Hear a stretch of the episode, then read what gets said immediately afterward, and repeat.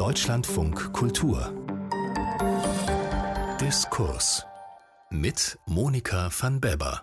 Sie hören eine Wiederholung der Sendung Wortwechsel vom vergangenen Freitag.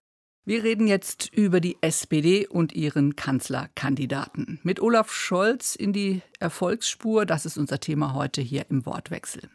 An diesem Montag hat ja die SPD Olaf Scholz als Kanzlerkandidaten nominiert. Dazu drängen sich hauptsächlich drei Fragen auf. Warum ihn? Warum jetzt? Und wohin will die SPD mit ihm? In unserer Runde heute diskutieren darüber die Politikwissenschaftlerin Professorin Sabine Kropp von der Freien Universität Berlin, Professor Paul Nolte, Historiker ist er auch hier an der Freien Universität und mit Serpil Midiatle, sie ist stellvertretende Bundesvorsitzende der SPD, Landesvorsitzende in Schleswig-Holstein auch und uns von dort zugeschaltet. Frau Midiatle, war Olaf Scholz auch Ihr Wunschkandidat? Ja, das kann ich ganz kurz und knapp beantworten. Ich freue mich sehr. Hatte sich ja alles schon sehr, sehr lange ja auch der Weg zu ihm schon zugespielt und ich bin sehr froh, dass wir jetzt auch mit dieser klaren Aussage unseren Spitzenkandidaten Olaf Scholz präsentiert haben. Dieses klare Ja verwundert etwas, denn als es um den SPD-Vorsitz ging, da haben Sie sich ja auch ganz öffentlich ausgesprochen für das Duo Esken und Walter Borjans, also die deutlich linke Seite Ihrer Partei. Das ist ja immer ein Unterschied, ne? ob ähm, jemand ähm, die SPD führen soll als ähm, Bundesvorsitzender oder ob wir jemanden für den nächsten Kanzler nominieren und äh, auch davon ausgehen, dass Olaf dann auch ähm, Kanzler kann. Also von daher trenne ich dieses beides sehr, sehr klar. Und Olaf Scholz hat gerade in den letzten Wochen und Monaten gezeigt, er ist definitiv jemand, der Kanzler kann. Olaf Kahn Kanzler, Professor Paul Nolte. Die Justizministerin Lamprecht, auch von der SPD, hat gesagt zu dieser Nominierung, die Wähler und Wählerinnen wissen jetzt, woran sie bei uns sind. Woran denn? Wissen Sie es?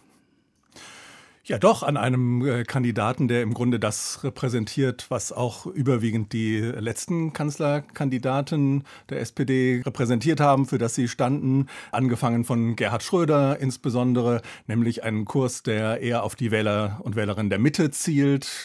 Menschen mit Regierungserfahrung, mit Regierungserfahrung im Land als Ministerpräsident oder in dem Fall erster Bürgermeister, wie es ja in Hamburg heißt, dann auch als Bundesminister, Vizekanzler, also wie Frau Mitjatle ganz richtig sagt, man muss nicht Parteimitglied sein, um zweifelsfrei zuzugestehen, äh, Olaf Scholz kann Kanzler und damit steht er auch in der Tradition von Nominierungen wie äh, Frank-Walter Steinmeier 2009, äh, Peer Steinbrück 2013. Diese Namen fallen einem dabei ein, nicht zuletzt auch der Name von Gerhard Schröder, des letzten mhm. SPD-Kanzlers. Aber damit treten dann eben auch die Bruchlinien zwischen dieser gouvernementalen Mitteorientierung und einer anderen Orientierung der Partei schon zutage. Nämlich der Orientierung der zwei Vorsitzenden, jetzt Professor Kropp. Scholz kann Kanzler, wir wissen, woran wir bei Olaf Scholz sind, wissen wir dann auch, woran wir bei der SPD sind. Nun hat die SPD sich ja ein Parteiprogramm gegeben, auf das man sich verständigt hat über die jeweiligen Flügel hinweg. Ich denke, die Problematik wird noch auftreten, nämlich dann, wenn die vielleicht von dieser Personalie teilweise enttäuschte Mitte versuchen muss, im Wahlkampf Olaf Scholz zu unterstützen und dann die jeweiligen Bruchlinien, die ja erkennbar waren, nämlich zwischen einem eher mitteorientierten Kurs und einem eher linksversetzten Kurs, der ja häufig einer der mittleren Parteieliten ist, wenn der wieder aufbrechen kann. Nun muss man der Partei natürlich auch Lernprozesse zugestehen und vielleicht schafft man es ja tatsächlich stärker vereint aufzutreten, als das bisher der Fall gewesen ist. Eins der Versprechen ja auch von Olaf Scholz. Wir werden Sie überraschen. Wir werden sehr geeint sein. Frau Mediatle, also Olaf Scholz, ein solider Sachpolitiker, anschlussfähig für bürgerliche Wähler, auch in Umfragen. Sehr beliebt, vielleicht auch mit einem Grund seiner Nominierung als Vizekanzler, als Finanzminister, eine Vertrauensfigur. Toller Kandidat, aber doch sicher nicht für alle in der SPD. Wir sind eine sehr vielfältige Partei, wir sind eine Volkspartei und ich habe tatsächlich keine Befragung durchgeführt bei unseren knapp 500.000 Mitgliedern. Aber eins kann ich definitiv einmal ganz klar sagen, weil gerade auch gesagt worden ist, mal gucken, ob Differenzen auftreten werden, wie wird das Ganze funktionieren mit der Parteispitze, mit dem Vorstand und mit dem Kanzlerkandidaten. Ich finde, diese Antwort haben wir schon geliefert. Und zwar gerade in der Zeit, als unsere beiden Parteivorsitzenden gewählt worden sind. Es gibt ein sehr, sehr abgestimmtes Miteinander, einen sehr, sehr guten Diskurs miteinander. Das ist sozusagen alles noch vor Corona, haben wir da sehr, sehr klar und deutlich gezeigt, dass wir mit Olaf Scholz, aber auch mit den weiteren Kabinettsmitgliedern und äh, mit dem Parteivorstand sehr eng, mit der Fraktion, auch mit Rolf Mützenich eng zusammenarbeiten. Also da gab es keine Differenzen in dem Sinne. Und das Zweite ist tatsächlich jetzt während der Corona-Krise. Hm. Also wenn jemand mit einer Stimme in Deutschland gesprochen hat, dann war das die SPD. Hm. Nur die Partei hat sich bei ihrer Wahl der Vorsitzenden ja ganz klar ausgesprochen. Anti-GroKo, Anti-Regierung, Anti-Agenda-Politik, für die Olaf Scholz ja auch steht. Also ja nicht nur für ein anderes Duo, Professor Neute, sondern tatsächlich auch für ein anderes Programm. Wo sehen Sie denn die Mehrheit in der Partei?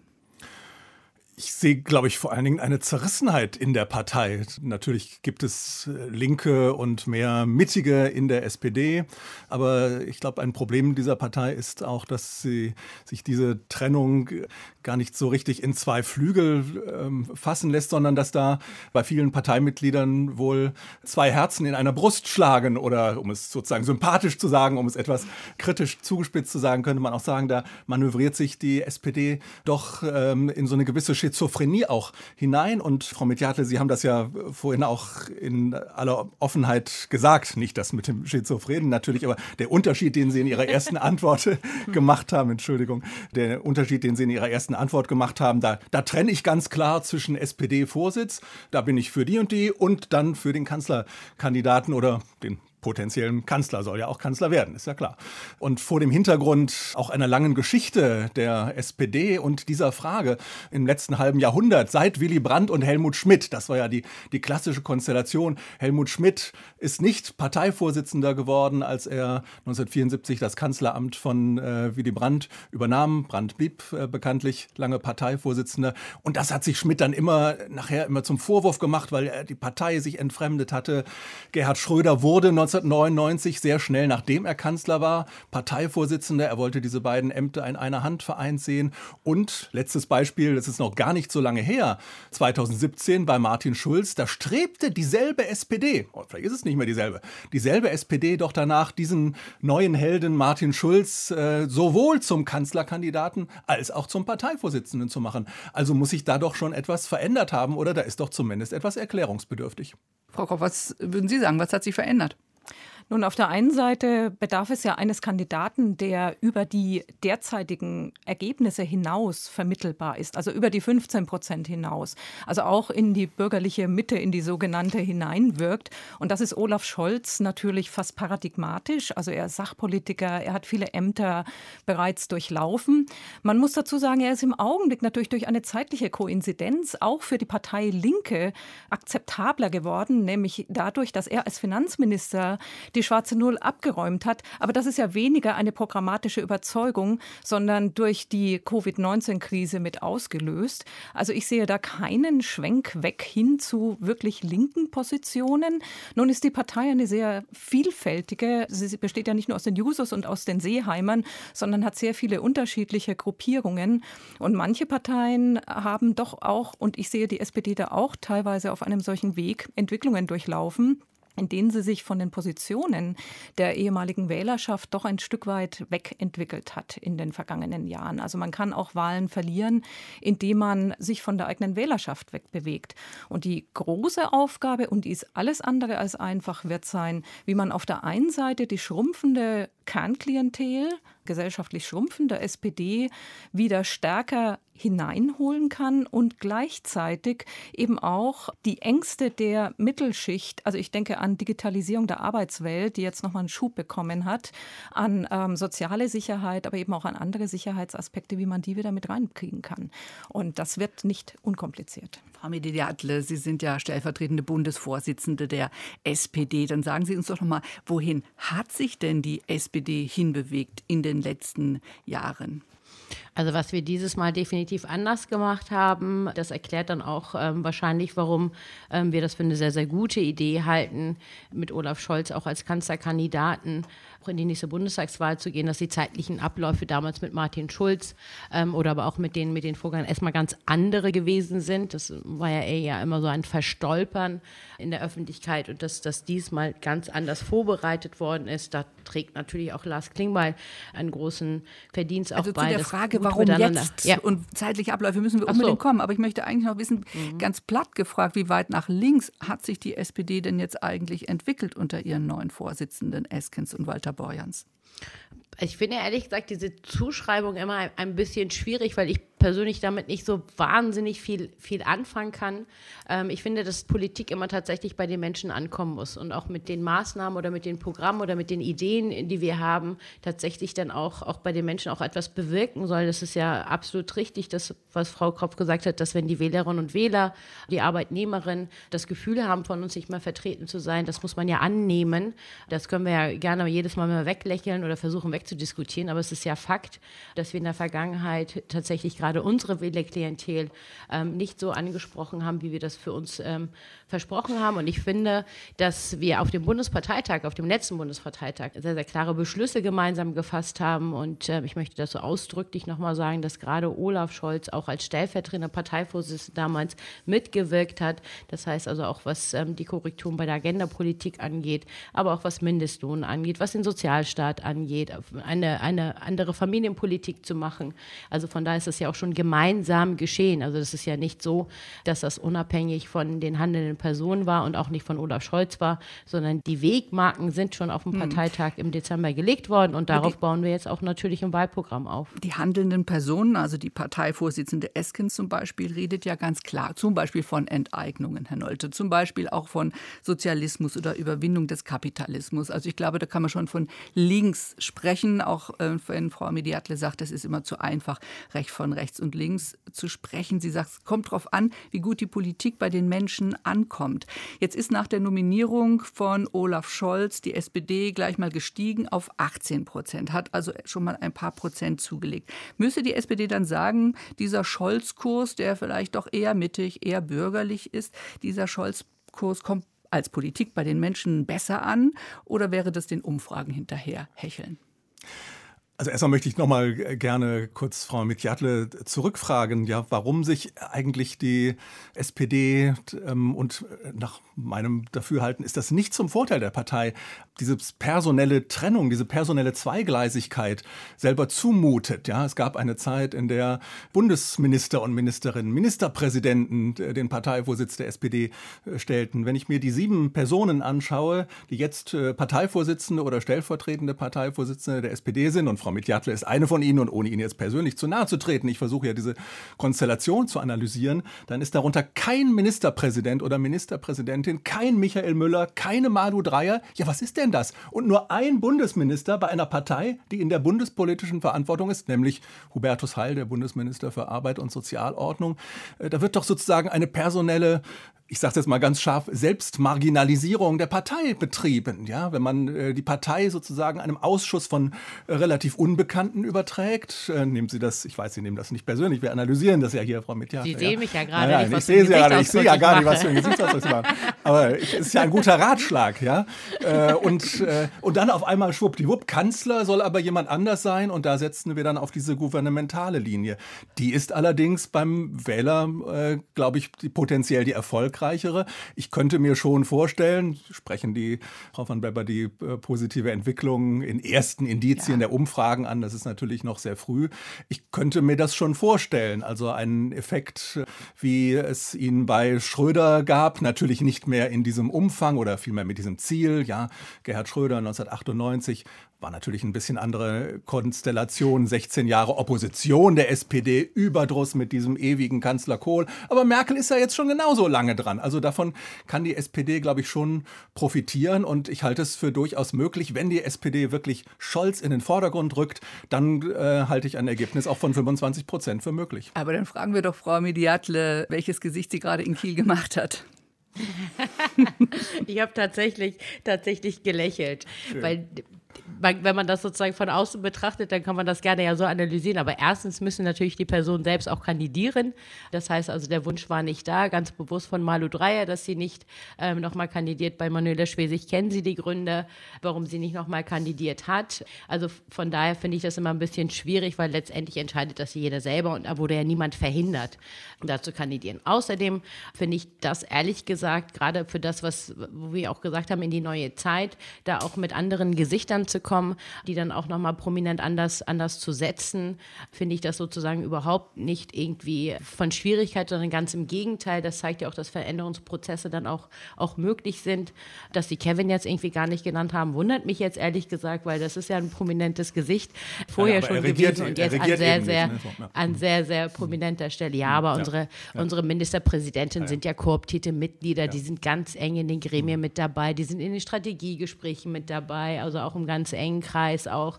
Das ist ja nicht so, dass man da nicht eingebunden wird oder auf deren Rat nicht gehört hat. Ganz im Gegenteil sogar. Das sind ganz feste Säulen, deren Unterstützung und Rat wir natürlich auch brauchen. Nehmen wir doch mal gleich den Namen Kevin Kühnert, der fiel ja häufig in allen möglichen Zusammenhängen, in diesen jetzt nicht, weil diese Nominierung sehr früh kam. Sabine Kropp, welche Alternativen hätten Sie denn gesehen in der SPD? Ja, sehr wenige. Also Kevin Kühnert würde ich jetzt in keinster Weise als Alternative betrachten. Ihm fehlt ja die Regierungserfahrung und auch die Erfahrung eines Mandats. Er ist noch sehr jung und ich glaube, es spricht für seinen Realitätssinn, dass er sich nicht selbst ins Spiel gebracht hat. Gerade in der Krise, also wir durchleben ja, glaube ich, eine beispiellose Krise, setzen die Menschen, das zeigen alle Umfragen, auf regierungserfahrenes Personal. Das Vertrauen in die Institution ist gestiegen, also auch in die, in die Solidaritätsnormen und Werte in der Gesellschaft. Das ist doch ein positiver Effekt oder Begleiteffekt. Und man muss auch dazu sagen, die Große Koalition ist ja wieder deutlich populärer geworden in den vergangenen Wochen und Monaten. Und die Anti-GroKo-Kampagne, die auf der einen Seite natürlich Kevin Kühnert mit betrieben hat, die aber auch weit in die SPD-Eliten und auch in die Mitgliedschaft hineinwirkt, die hat ein Stück weit an Fahrt verloren. Und dadurch ist auch Olaf Scholz als jemand, der eine solche Regierungserfahrung in Bund und Ländern mhm. mitbringt, wieder ein attraktiverer Kandidat Kandidat. Und vielleicht noch, selbst Söder hat ja gesagt, der Kandidat muss Krise können und äh, hat ja im Augenblick unfreiwillig damit auch Werbung gemacht. Entschuldigung. Frau Mediate. Kevin Kühnert selbst. Also ein, eines nochmal, ich will das einmal feststellen. Ja. Ne? Ich habe äh, zu Kevin, also zu Kevin Kühnert, im Zuge von, äh, die Stellis sind alle unbekannt und keiner kennt die bis auf Hubertus. Ähm, wir haben auch eine starke Wirtschaftsministerin aus dem Saarland. Clara Geiwitz ist mit dabei. Also das war auf die Stellvertreterinnen bezogen, mein, äh, mein Kommentar. Kevin Kühnert selbst hat das Stichwort Machtoptionen genannt, als er gefragt wurde, warum Olaf Scholz jetzt eine gute Variante ist. Wie groß wären denn die Machtoptionen gewesen, wenn einer der beiden Vorsitzenden ihrer Partei sich zur Wahl gestellt hätte oder nominiert worden wäre? Darüber habe ich mir ehrlich gesagt nie Gedanken gemacht, weil beide sehr, sehr früh und sehr klar gemacht haben, dass sie nicht kandidieren werden, ähm, sondern Gespräche führen werden. Und ähm, ich selber als Landesvorsitzende sehe das auch so. Ich habe hier auch noch einiges vor in Schleswig-Holstein, ähm, dass ich sage, ich werde oder wir werden jemanden aufstellen, mit dem oder mit der wir dann die nächsten Wahlen dann auch gewinnen können. Und gerade das ist ja die Aufgabe von Parteivorsitzenden.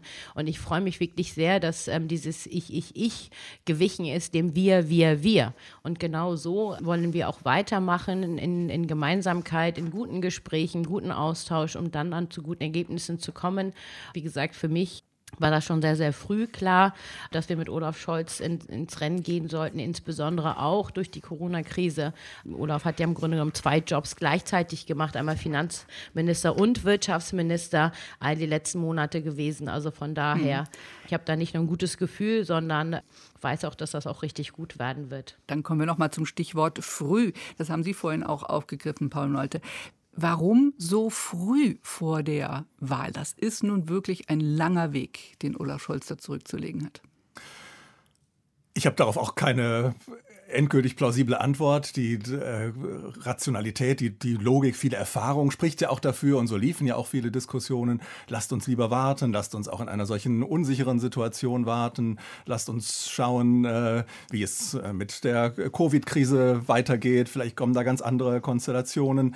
Olaf Scholz hat auch noch einen kleinen Skandal, will ich nicht sagen, aber mit Wirecard mhm. auch noch eine Schwierigkeit an der Backe.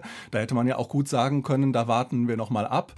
So wie es allerdings bei der Union äh, aussieht, äh, wäre es nicht angeraten gewesen, für die SPD zu warten, bis äh, CDU und CSU fertig sind, denn das äh, scheint sich zu einem äh, Problem auszuwachsen. Die äh, Bestimmung des Parteivorsitzes in der CDU und dann auch daraus folgend dann unter Einbezug der CSU oder nennen wir es nochmal beim Namen, unter Einbezug von Markus Söder, dem bayerischen Ministerpräsidenten, das scheint sich ja lange hinzuziehen. Und vielleicht gab es da auch so einen Rückkopplungseffekt Effekt. Also jetzt hat die SPD äh, das, was man äh, manchmal so als äh, First Mover Advantage bezeichnet, also den Vorteil dessen, der sich als erster bewegt und mal äh, eine Marke setzt. Und mhm. ich glaube, für den Moment äh, ist das auch sehr gut gelungen. Und vor allen Dingen ist diese innerparteiliche Debatte abgeräumt und eine Befriedung eingetreten. Da muss die SPD jetzt dafür sorgen, dass das, das auch so, bleibt. hält, dass die das so bleibt. Interviews habe ich ähm, schon gehört von. Ja, ähm, natürlich sollte man auch nicht jedes kleine Steu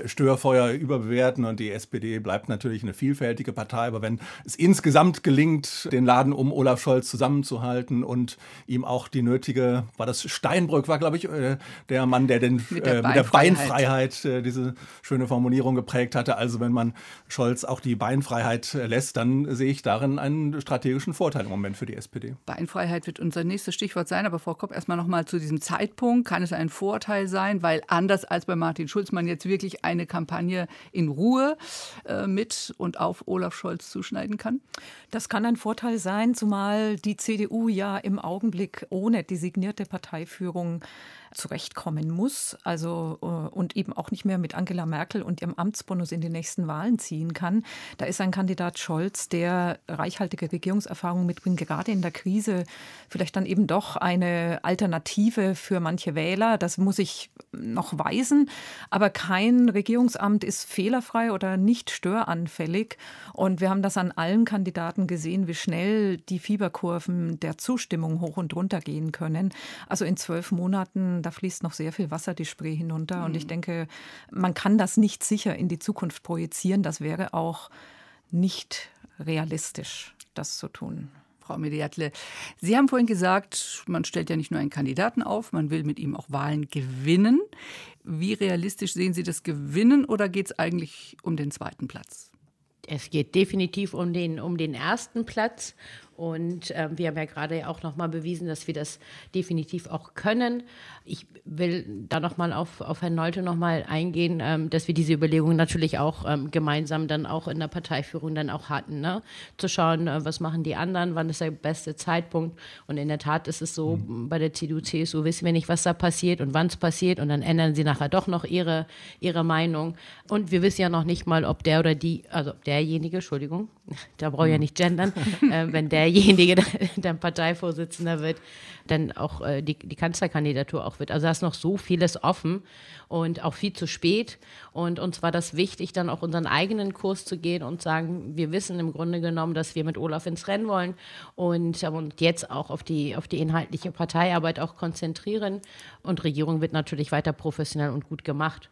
Und äh, vielleicht noch ein Punkt, ähm, was auch für Olaf Scholz spricht, er ist ein Vollprofi, der kennt das. Ähm, und er kann, also kann auch Langstrecke. Ja, definitiv. Also da müssen wir uns, machen wir uns äh, überhaupt keine Gedanken. Und außerdem gibt es im Moment auch noch genug zu tun, ähm, das dass wir das alles ja noch Und gemeinsam Und die anderen, Frau Mediatle, äh, Schulz, äh, Steinbrück, Steinmeier, die Kandidaten der letzten Bundestagswahlen, die waren keine Vollprofis? Aber das lag ja nicht äh, sozusagen daran, dass äh, wir sozusagen diese Zeit hatten, sondern das wurde ja, das hatte ich ja vorhin ja gesagt, dass es eher verstolpert wurde, dass es eher unabgestimmt war, dass da sozusagen diese Vorbereitungszeit da halt eben nicht gewesen ist. Und diesmal sind wir viel überlegter, ähm, haben auch viel mehr in, in, Phasen und längeren Zeiten auch gedacht, äh, wann wir dann für was welche Vorbereitung auch brauchen.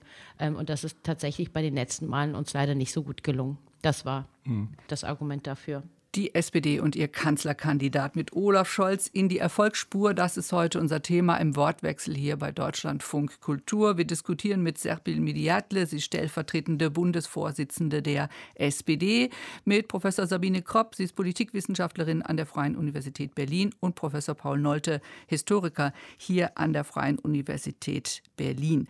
Erster Platz, sagt Frau Midiatle, das ist durchaus das Ziel, nicht nur der zweite, also sozusagen noch irgendwie vor den Grünen landen. Nicht nur Kanzlerkandidat soll Scholz sein, sondern eben auch Kanzler werden. Das wäre nach derzeitigen Zahlen jedenfalls wahrscheinlich nur mit Rot-Rot-Grün denkbar, Herr Nolte. Und da sind wir beim Thema Beinfreiheit.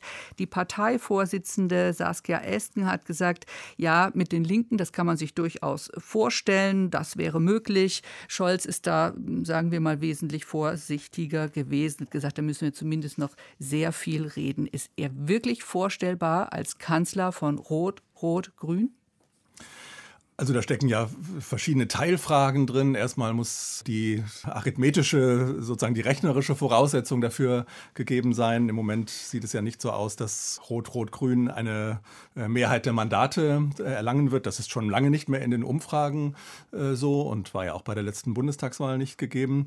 Dann ähm, müsste zweitens die SPD tatsächlich diesen ersten Platz wenigstens auf der linken Seite Frau Mediatler war ja sogar noch ehrgeiziger, was natürlich ihr, ihr, gutes Recht ist, aber man würde sich wundern, wenn sie das nicht wären. Also erster Platz auch vor der Union. Aber mindestens im linken Lager müsste die SPD ja den ersten Platz äh, haben. Das ist äh, im Moment auch nicht unbedingt wahrscheinlich im Vergleich zu den Umfrageergebnissen der Grünen. Also insofern könnte ich die Frage auch zurückgeben und sagen, äh, gucken wir uns das mal im Blick äh, auf eine Kanzlerin Baerbock oder einen äh, Kanzler Habeck äh, an, ob der bereit wäre, mit den Linken zu reagieren, zu regieren.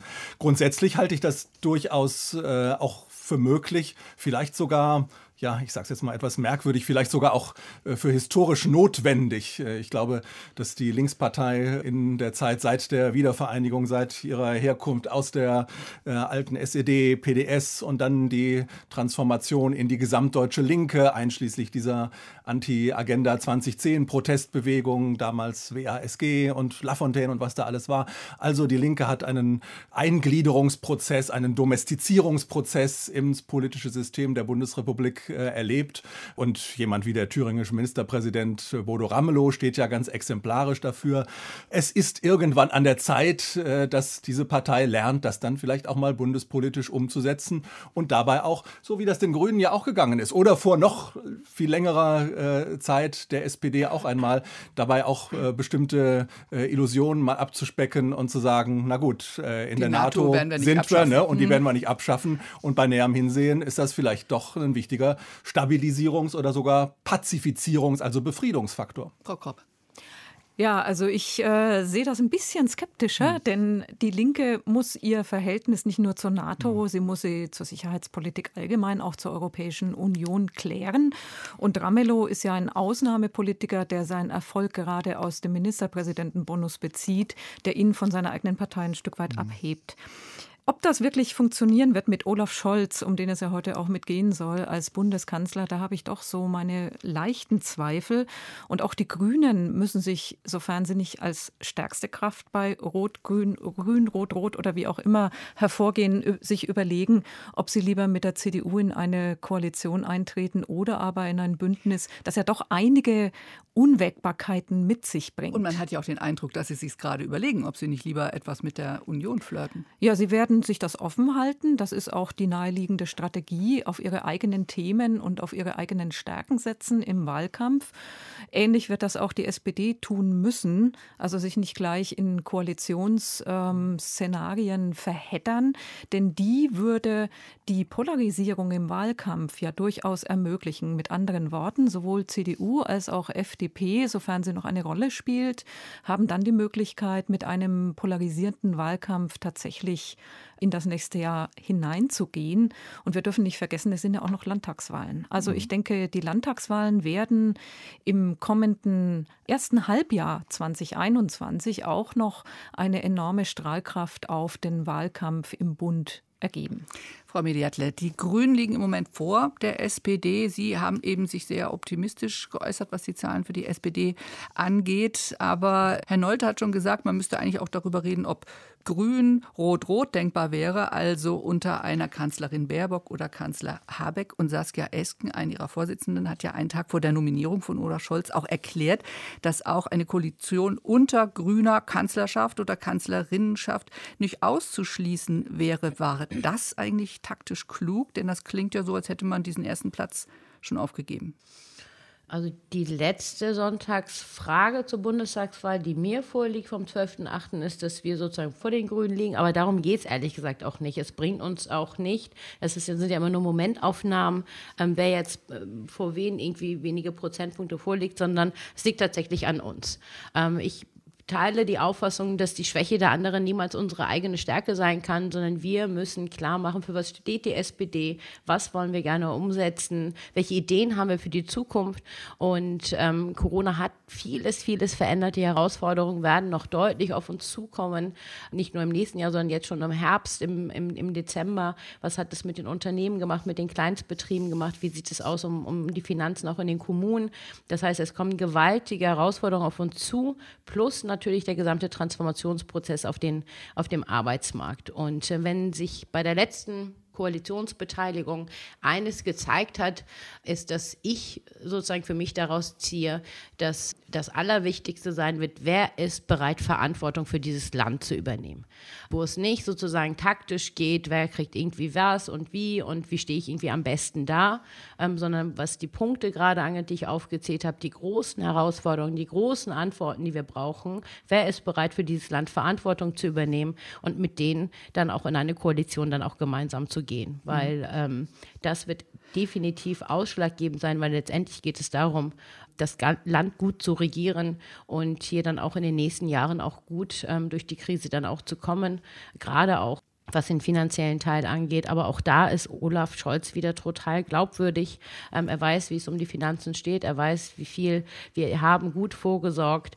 Das werden eher die, die Herausforderungen sein. Es tut mir ein bisschen leid, ähm, dass sozusagen das, was man von der Bundestagswahl normalerweise immer macht, dass das dieses Mal tatsächlich nicht ganz funktionieren wird, ob nur mit denen oder mit denen, sondern es geht tatsächlich um, um das Land, wie es vorangebracht wird und wer mit welchen Ideen kommt und letztendlich dann auch, wie sieht es mit Europa aus ich bin der festen Überzeugung, dass es nicht reichen wird, dass wir alleine gut durch die Krise kommen, sondern auch, ähm, wie sieht es im, im, im europäischen Kontext aus, wie läuft da der Diskurs, mit wem wollen wir oder wer soll uns international vertreten, wer soll auf dem internationalen Parkett sozusagen die starke Stimme sein für Deutschland und ähm, nicht nur für uns, sondern mhm. viele, viele andere Länder ähm, erwarten auch, dass wir immer weiter eine starke Stimme haben, die dann die Solidarität und den Zusammenhalt in Europa auch hält. Also von daher wird das auch definitiv ein Grund sein oder ein Argument sein für Olaf Scholz, ähm, ihn zu wählen, mhm. ähm, weil da wissen wir, er kann das. Frau Kropp, Sie beschäftigen sich als Politikwissenschaftlerin ja viel mit dem Thema Koalition. Deswegen noch einmal die Frage zu der Linken. Frau Mediatler hat eben gesagt, wer soll uns auch international vertreten? Ist eigentlich für die Wähler, die Wähler in Deutschland, wenn man das so sagen kann, eine Linkspartei in der Regierung im Moment schon denkbar? Also die Wähler gibt es ja nicht. Also für einen Teil der Wähler sicherlich, auch für einen Teil der SPD-Wähler, die eher einem solchen Bündnis zuneigen, ist das durchaus vorstellbar. Ich denke doch, dass aber die Wähler deutlich differenzieren zwischen einer solchen Koalition auf der Landesebene und einer auf der Bundesebene, weil die Themen andere sind und natürlich auch die europäische Einbindung und die internationale Einbindung durch die Linkspartei nach wie vor kritisch betrachtet werden. Das würde, würde man denn zusammen regieren, innerhalb der Koalition eine derartige Polarisierung nach derzeitigem Stand hervorrufen, dass ich mir schlechterdings nicht vorstellen kann, wie das möglich ist. Nun tendieren Koalitionen auch dazu, Parteien zu domptieren bzw. sie näher an Regierungspositionen heranzubringen. Dieses Problem hätte sicherlich die Linkspartei. Das Problem hat aber auch noch die SPD, denn Regierungsarbeit bedeutet Kompromiss und bedeutet eben Paketlösungen. Und das war gerade von Seiten eines Teils der SPD in der Vergangenheit ja das Problem, dass man die große Koalition Koalition nicht mit SPD-Positionen in Verbindung gesehen hat, obwohl viele sozialdemokratische Projekte gerade von dieser großen Koalition ja umgesetzt worden sind. Also da sind viele Konfliktebenen innerparteilich in allen drei potenziellen Parteien, auch bei den Grünen und gleichzeitig zwischen den Parteien innerhalb einer Koalition absehbar.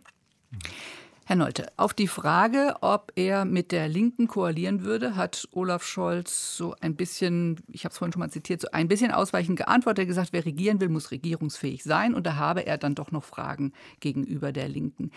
Kommen wir jetzt zum Stichwort Beinfreiheit. Wie deutlich kann er sagen, dass er das eigentlich nicht möchte? Oder wie viel Eiertanz wird dieser Wahlkampf für ihn auch werden?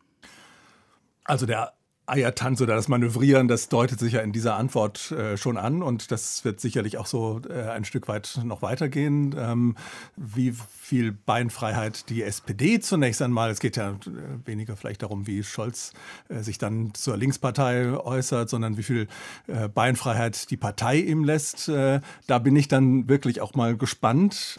dazu gehört natürlich auch, das darf man nicht vergessen, also da darf man jetzt nicht nur sozusagen böse Blicke auf irgendwelche irgendwelche äh, Linken in der SPD werfen und sagen dann, äh, jetzt seid mal lieber still und lasst den machen, dann muss Scholz natürlich auch was leisten und eine ähm, programmatische Positionierung auch äh, vorlegen. Das ist das, was jetzt von ihm auch erwartet wird. Und äh, also Beinfreiheit äh, ist ja gewissermaßen auch dann das falsche Körperteil dann adressiert. ne? Man kann ja unten zwar so eine Kopffreiheit. Ne? Also er muss auch denken und, und handeln und klare Konzepte vorlegen und dabei ja eben genau auch sich, äh, das ist ja das wirklich unglaublich schwierige, ich will ja nicht sagen bemitleidenswerte, äh, für die SPD, nämlich diese Konstellation, die äh, Frau Kropp auch gerade schon angedeutet hat. Da regiert diese Partei nun mit, ja, und man kann es ja mal fast so sagen, seit 1998, seit Schröder Kanzler wurde fast ununterbrochen, äh, abgesehen von diesen vier Jahren Intermezzo, der von niemandem, auch nicht von der, im Rückblick, auch nicht von, von Merkel und der Union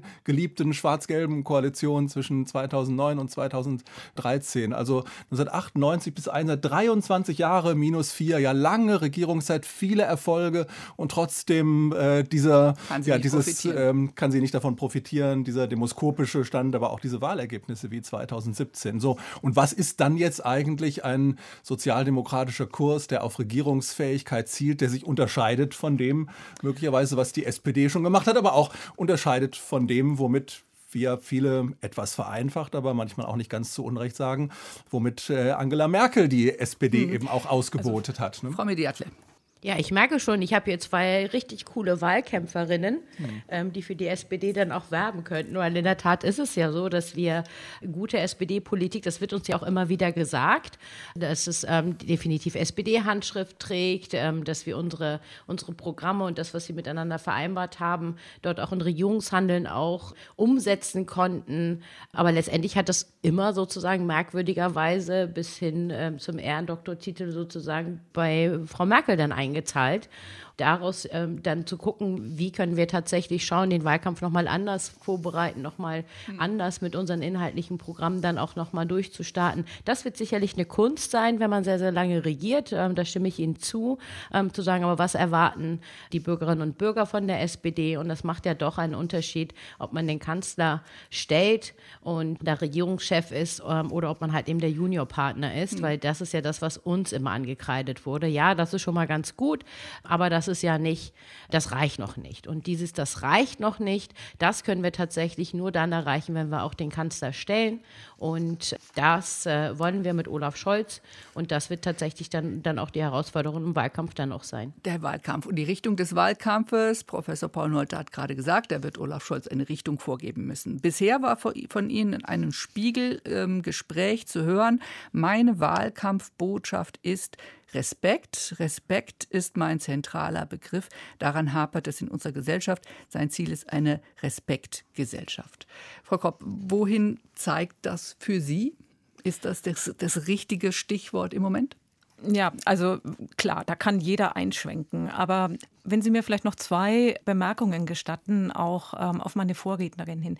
Ich denke, bei Schulz war eines der zentralen Probleme zum Beispiel die Auslassung von zentralen gesellschaftlichen Problemen wie Digitalisierung des Arbeitsmarktes. Wir haben im Augenblick noch mal einen Schub bekommen. Olaf Scholz ist Finanzminister. Wir werden in Diskussionen über die Vermögensverteilung einbiegen müssen, über Steuerverteilung, über ein gerechteres Steuersystem. Wenn jetzt nicht wann dann solche Themen auf die Agenda bringen. Ich denke an sozialdemokratische Urthemen. Also hier müsste man tatsächlich in die Vorhand gehen. Respekt ist gut, aber ich denke, für den Wahlkampf bedarf es dann auch einer Untersetzung der zentralen Probleme, die jetzt ja durch die Krise nur noch mal beschleunigt worden sind und weiter aufgedeckt worden sind. Also da muss die SPD liefern. Und ich denke, da ist tatsächlich auch noch Luft nach oben. Herr Nolte, der Finanzminister, der vielleicht davon profitiert, motiviert, dass er jetzt in dieser Corona-Zeit ähm, sozusagen seriös ähm, steht und Verantwortung übernimmt. Aber kann es nicht auch passieren, dass das Corona Paket sozusagen ihm am Ende dann vielleicht gerade auf die Füße fällt. Das Kieler Institut, Frau Mediatle, da wo Sie gerade sind, das Kieler Institut für Weltwirtschaft hat heute eine Untersuchung veröffentlicht und sagt, über 40 Milliarden Euro der Subventionen aus dem Corona-Konjunkturpaket schaden der Wirtschaft eher zukünftig, als sie nützen werden. Und die Insolvenzantragspflicht ist ausgesetzt. Wir wissen noch gar nicht, wie viele pleite gehen werden. Also dann, wenn der Wahlkampf wirklich irgendwann losgeht, werden wir es wissen. Mhm. Ja, aber das ist eine große Unsicherheit für alle Parteien. Nicht zuletzt, ich glaube, auch ganz stark noch für die äh, Unionsparteien und für die Bundeskanzlerin und ihre Nachfolger dann im Parteivorsitz und Kanzlerkandidatur. Man könnte jetzt auch leicht ironisch sagen, äh, zum Glück ist Olaf Scholz ja nicht Wirtschaftsminister, sondern Finanzminister. Und äh, ich glaube, äh, über das, was auf der fiskalischen Seite getan worden ist, also Ausgaben, Ausgaben, Ausgaben, sozusagen dieser Corona Corona-bedingte Neukeynesianismus, also dieses äh, Hereingehen des Staates in die Investitionen, in die Stützung, das ruht, glaube ich, schon auf einem sehr starken Konsens auf und äh, ist ja auch äh, sogar über den Atlantik hinweg, äh, auch im Amerika Trump sehen wir das in Europa in allen Konstellationen. Also da mache ich mir nicht so große Sorgen, dass das äh, Olaf Scholz jetzt speziell auf die Füße fallen könnte als Finanzminister. Aber diese ganze Situation birgt noch viele äh, Unsicherheiten Unsicherheiten und ähm, ich äh, denke auch, dass wir das dicke Ende im wirtschaftlichen Sinne noch in, im dritten Quartal, vierten Quartal äh, 2020 und 2021 auch sehen könnten. Aber wie gesagt, möglicherweise auch mit äh, üblen Folgen für die Unionsparteien. Mhm. Und der Wirecard-Skandal, Frau Mediatle, macht der Ihnen irgendwie unruhige Gefühle? Ein Untersuchungsausschuss ist ja durchaus noch denkbar. Also klar äh, ist für uns natürlich, dass es eine glasklare Aufklärung braucht. Und ähm, Olaf Scholz ähm, beantwortet die Fragen, ist für eine höchstmögliche Transparenz hier. Und so wie ich, ich stecke da nicht voll im Detail drin, das äh, mögen Sie mir dann äh, vielleicht dann auch äh, abnehmen.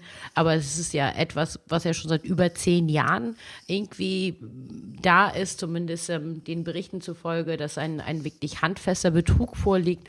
Und da gilt es natürlich, das Ganze aufzuklären. Mhm und ähm, zu schauen, was muss man dann auch nochmal verbessern. Mhm. Und äh, von daher ist es, muss es unsere aller gemeinsame Aufgabe sein, hier dann eine, eine schnelle Aufklärung und eine sehr transparente Aufklärung auch hinzukriegen. Und das wird Olaf Scholz dann auch tun. Sagt auch die Linke, zu der ja hingeblinzelt wird bei der Frage der Koalition. Wir werden Scholz danach beurteilen, ob er den Wirecard-Skandal und seine Rolle bei den Cum-Ex-Deals der Warburg Bank in Hamburg, wo er Bürgermeister war, schonungslos aufklärt. Kommen wir mal zur SPD. Wir reden die ganze Zeit über diese 15, im Moment vielleicht 18 Prozent. Hat die SPD eigentlich inzwischen mal analysiert, wohin ihre ganzen Wähler verschwunden sind oder wo sie neue herbekommen könnten, Sabine Kropp? Ja, es gibt ähm, dazu ja hinreichend Studien und man kann eigentlich eben auch sehen, dass durch das Verschwinden klassischer Wählerklientel, also Milieus, die SPD natürlich besonders gebeutelt ist. In den vergangenen Jahren hat durch das Auftauchen einer neuen Konfliktlinie, also vor allem auf der kulturellen Achse, vor allem die Grünen und dann die AfD profitiert, die da sehr klar positioniert sind. Und sowohl die Union als die auch die SPD müssen ja sehr unterschiedliche Wählerschichten, Klientel miteinander vereinbaren, was sie manchmal auswechselbar macht, wenig schärfer konturiert macht.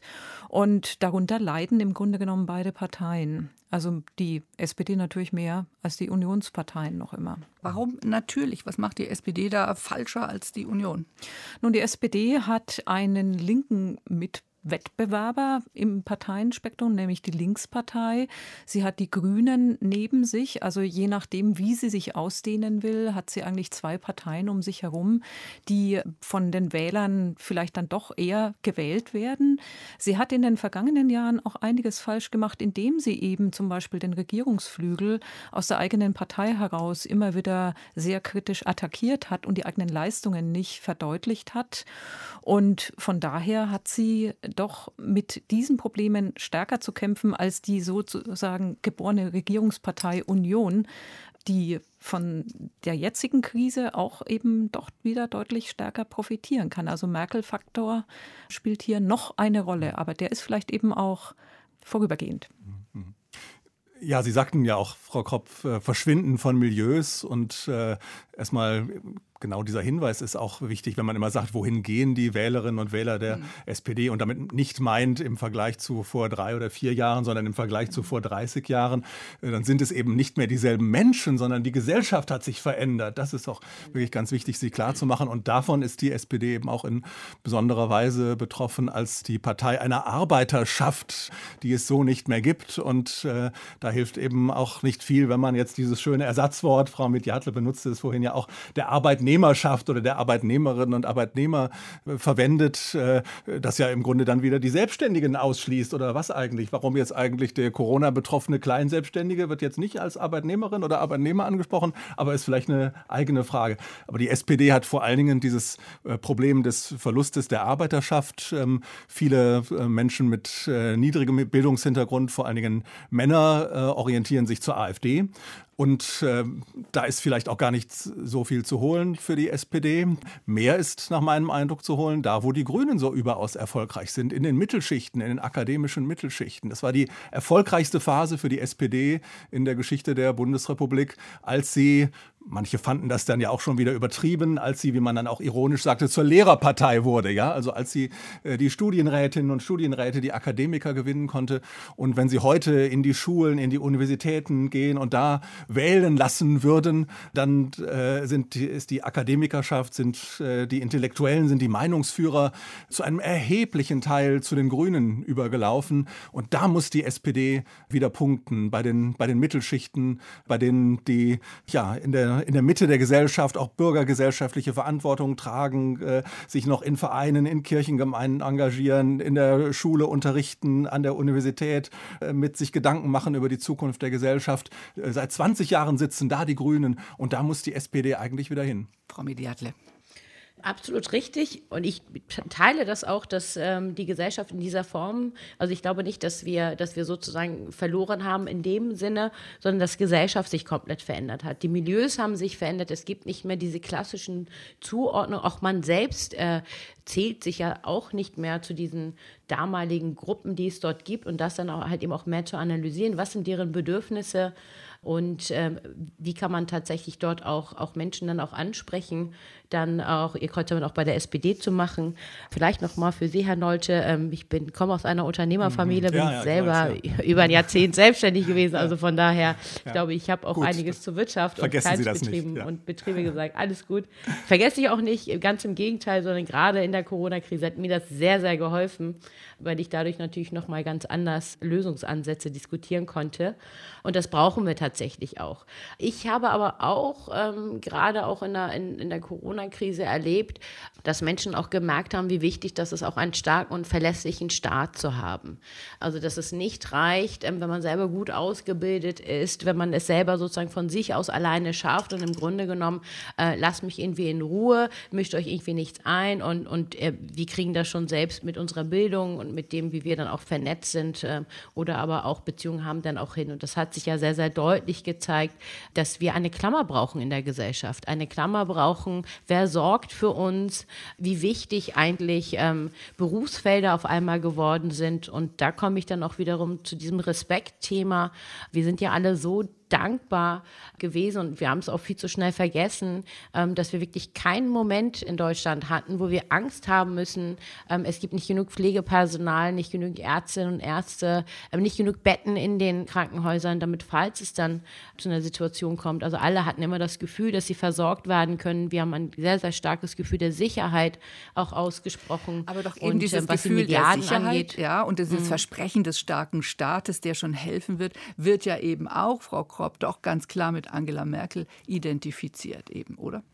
Ja, im Augenblick sicherlich ähm, mit der Bundesregierung, würde ich sagen. Also und allen voran eben auch Angela Merkel als der Kanzlerin, die eine herausgehobene Rolle hat. Aber ich teile die Ein Auffassung, dass die Frage des Staates und der Regulierung vieler Politikfelder durch den Staat, ich denke nicht nur an Gesundheit, ich denke an Wohnungswesen, ich denke an, an, an Reformen sozialer oder eben auch innenpolitischer Sicherheit, für die Menschen eine hohe Bedeutung haben. Da ist in den vergangenen 20 Jahren unter dem Etikett Etikett äh, neoliberaler, eben auch Finanzpolitik sicherlich viel kaputtgeschlagen worden. Gleichzeitig sind aber die Wähler auch volatiler geworden. Also darin steckt eine Gefahr. Wankelmütiger. Wankelmütiger. Sie, sie wechseln häufiger die Partei und ihre Wählerpräferenz. Ihnen mangelt es an den langfristigen Bindungen. Die Vorfeldorganisationen, Gewerkschaften, Kirchen spielen nicht mehr die Rolle. Das ist aber auch eventuell eine Chance für eine gute Wahlkampagne, weil es dann auch einfacher gelingen kann, äh, man sieht das im Augenblick an den Zustimmungswerten, eben wieder Grund unter den Füßen zu bekommen, wenn man gerade diese Bedürfnisse sehr zielgerichtet anspricht. Dieser Wunsch nach mehr Staat, Herr Nolte, wenn der tatsächlich sich in der Bevölkerung wieder verfestigt, das wäre ja dann die hohe Zeit der SPD. Ja, äh, Spötter oder Kritiker Angela Merkels würden sagen, das haben wir ja auch mit Angela Merkel. Und das ist ja etwas, was äh, die, die Merkel-CDU, die ist dann ja nicht mehr da. Ja, ja, und wir wissen ja noch nicht. Und äh, Friedrich Merz ist natürlich, wenn man jetzt in die CDU mal hineinschaut, da auch eine klare Gegenposition ja. des Antistaatlichen. Ja, ich kann mir schon vorstellen, dass das sozusagen zu einer, ja, in gewisser Weise Unterscheidungsmarke auch wird des Wahlkampfes und diese Frage, ja, wie viel Staat, äh, staatliche Sorge brauchen wir, wollen wir, wünschen wir uns, können wir dann als Parteien versprechen?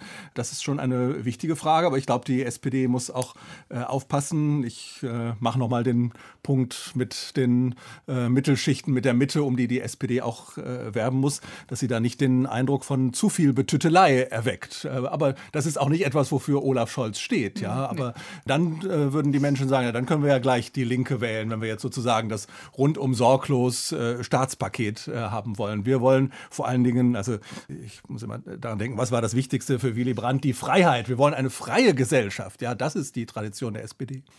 Und Olaf Scholz so etwas als männliche Merkel aufzubauen, Frau Mediatle, wird das äh, der Weg sein? Entschuldigung. Ich habe gerade irgendwie so eher das Bild vor Augen von den beiden. ähm, nee, also ganz ehrlich, ähm, Olaf Scholz ist schon so lange dabei. Er hat seinen eigenen Stil, er hat seinen eigenen Auftritt und äh, wir wissen, was wir an ihm haben. Wir wissen, was wir an ihm schätzen.